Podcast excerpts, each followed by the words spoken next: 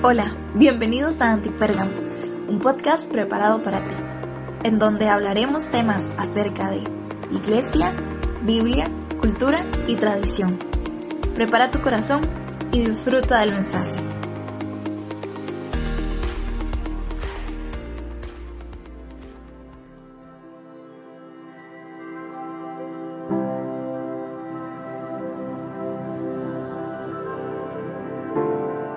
Hey, hola, ¿cómo están? Bienvenidos a Antipérgamo, un episodio más y nueva serie, nueva serie. Me encanta mucho saber de todo el contenido que hemos generado, ya 138 episodios, casi, casi 3 años en este proyecto. Y si tú estás escuchando esto, gracias. Gracias por ser parte de nosotros.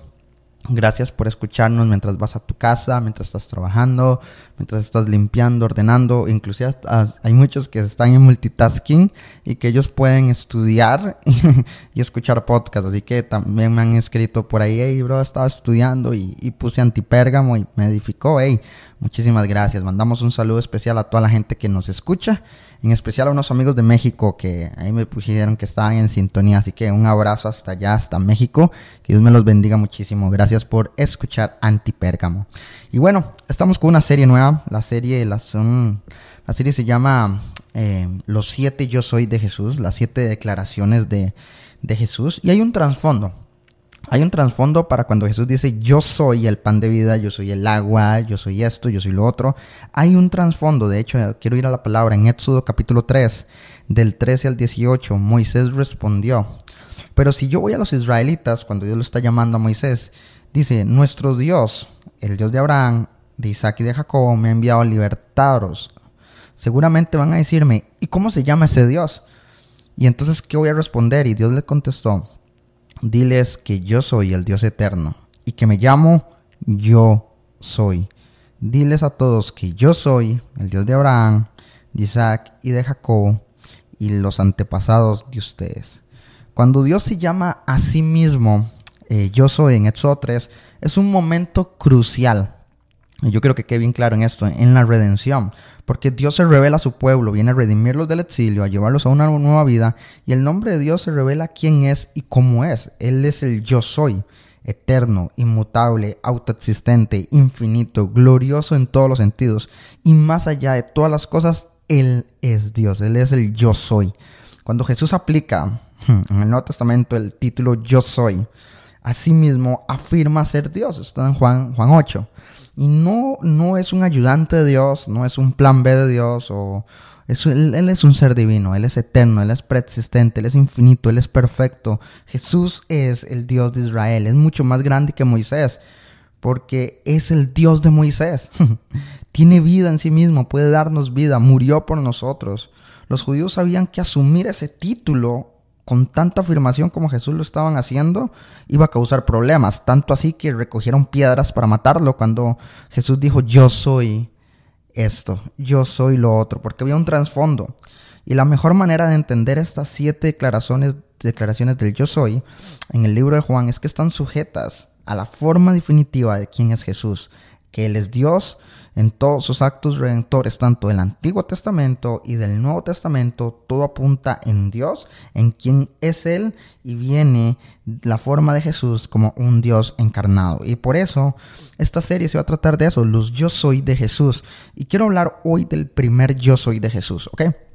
Está... Eh, bueno, no, todavía no me voy a adelantar al versículo bíblico, es que estoy demasiado ansioso por esta serie.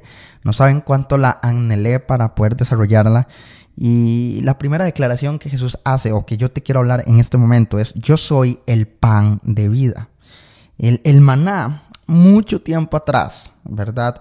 Satisfazó las necesidades físicas de los israelitas en un desierto, pero solo fue por un tiempo. Más adelante voy a hablar del pasaje bíblico esto.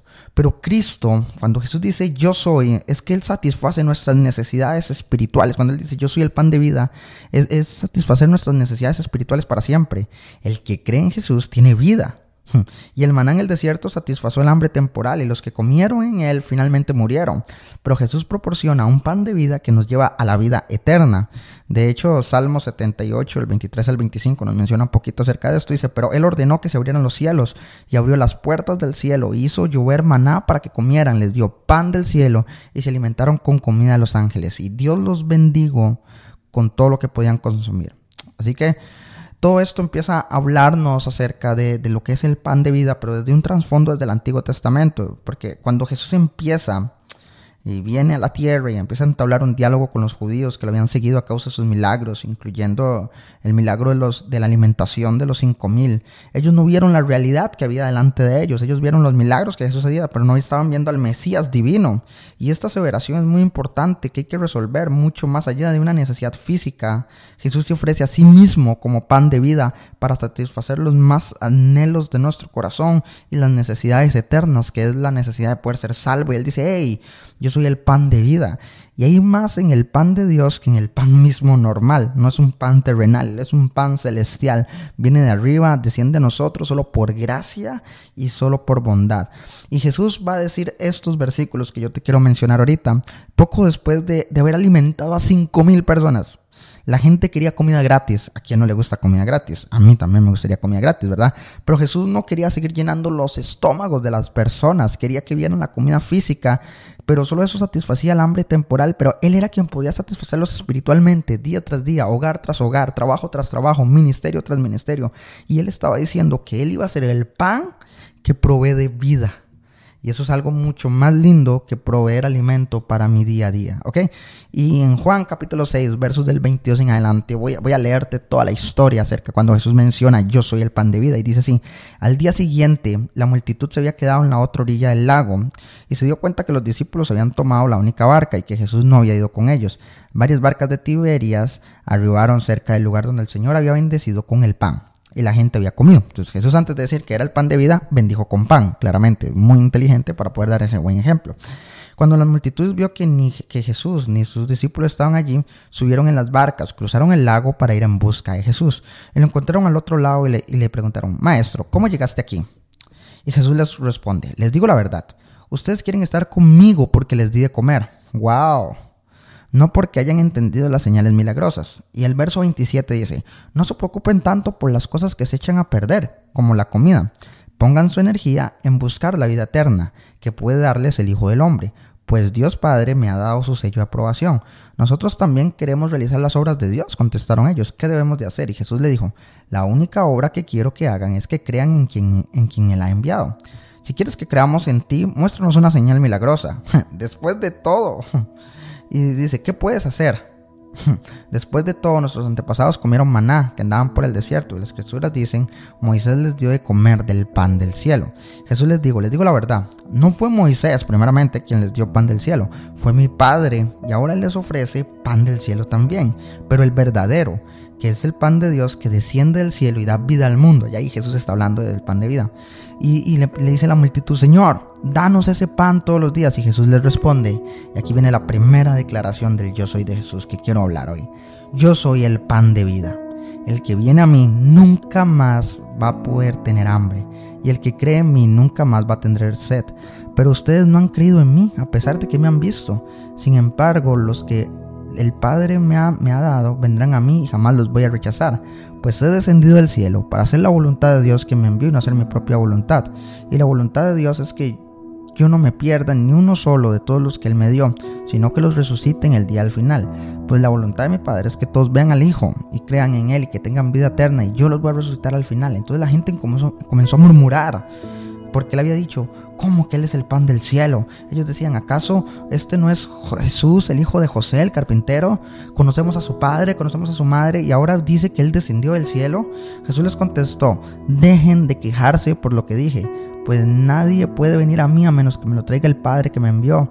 Como dice las escrituras, todos los que escuchan al Padre y aprenden de Él vienen de mí. Les digo la verdad, todo el que cree en mí tiene vida eterna. Y sí, yo soy el pan de vida. Sus antepasados comieron maná en el desierto, pero todos murieron. Sin embargo, el que coma el pan del cielo nunca morirá. Yo soy el pan vivo. ¡Wow! que descendió del cielo, y todo el que coma de este pan vivirá para siempre, y este pan que ofreceré para que el mundo viva es mi carne. Entonces la gente comenzó a discutir en sí, ¿cómo puede este hombre darnos comer de su carne? Se preguntaban. Y por eso Jesús empezó otra vez a decir y dijo, les digo la verdad, a menos de que coman la carne del Hijo del Hombre y beban su sangre, no podrán tener vida eterna. Pero todo el que coma carne y beba mi sangre tendrá vida eterna, y yo los resucitaré, y yo los resucitaré en el día final. Pues mi carne es verdadera comida y mi sangre es verdadera bebida. Y todo el que coma de mí permanece en mí y yo en él. Yo vivo gracias a mi Padre que me envió. Igualmente que el, que se alimente de mí vivirá gracias a mí. Yo soy el pan verdadero que descendió del cielo. El que coma este pan no morirá como le pasó a sus antepasados. Y Jesús enseñó estas cosas en la sinagoga de Capernaum. ¡Wow! ¡Qué declaraciones más increíbles, de verdad! Bueno, ya se nos fueron los 10 minutos, pero yo quiero decirles que este mensaje es increíble. Este mensaje es increíble. Jesús diciendo yo soy el pan de vida. La gente siempre tiene puesta la mirada en, el milagro y no en el Dios de los milagros. La gente siempre quiere los beneficios de Dios, pero no quiere estar con Dios, permanecer con Dios. Y esta declaración yo soy de Jesús, que viene con un trasfondo desde Éxodo, donde, donde Dios mismo dice, diles que yo soy el que soy. Nada más. Y Jesús empieza a decir sus siete declaraciones. Esta es la primera de siete. Pero yo soy el pan de vida. La gente quiere algo que lo satisfaza, que lo pueda ayudar con sus necesidades. Jesús es el único que puede llegar a satisfacer todas tus necesidades y primordialmente las espirituales, que es lo que más nos enfoca. Tener alimento si no tienes su presencia y su Espíritu Santo en medio de ti de tu familia y de tus proyectos. Quiero animarte a que puedas estar con el pan de vida conectado, de que te puedas alimentar de algo que realmente es verdadero y que va a satisfacer realmente tu alma y tu espíritu. Gracias por escuchar Antipérgamo y nos vemos la próxima. Dios te bendiga. Bye. Gracias por conectarte con nosotros. Esperamos que este episodio haya sido de bendición para tu vida. No olvides compartir y te esperamos en el próximo episodio.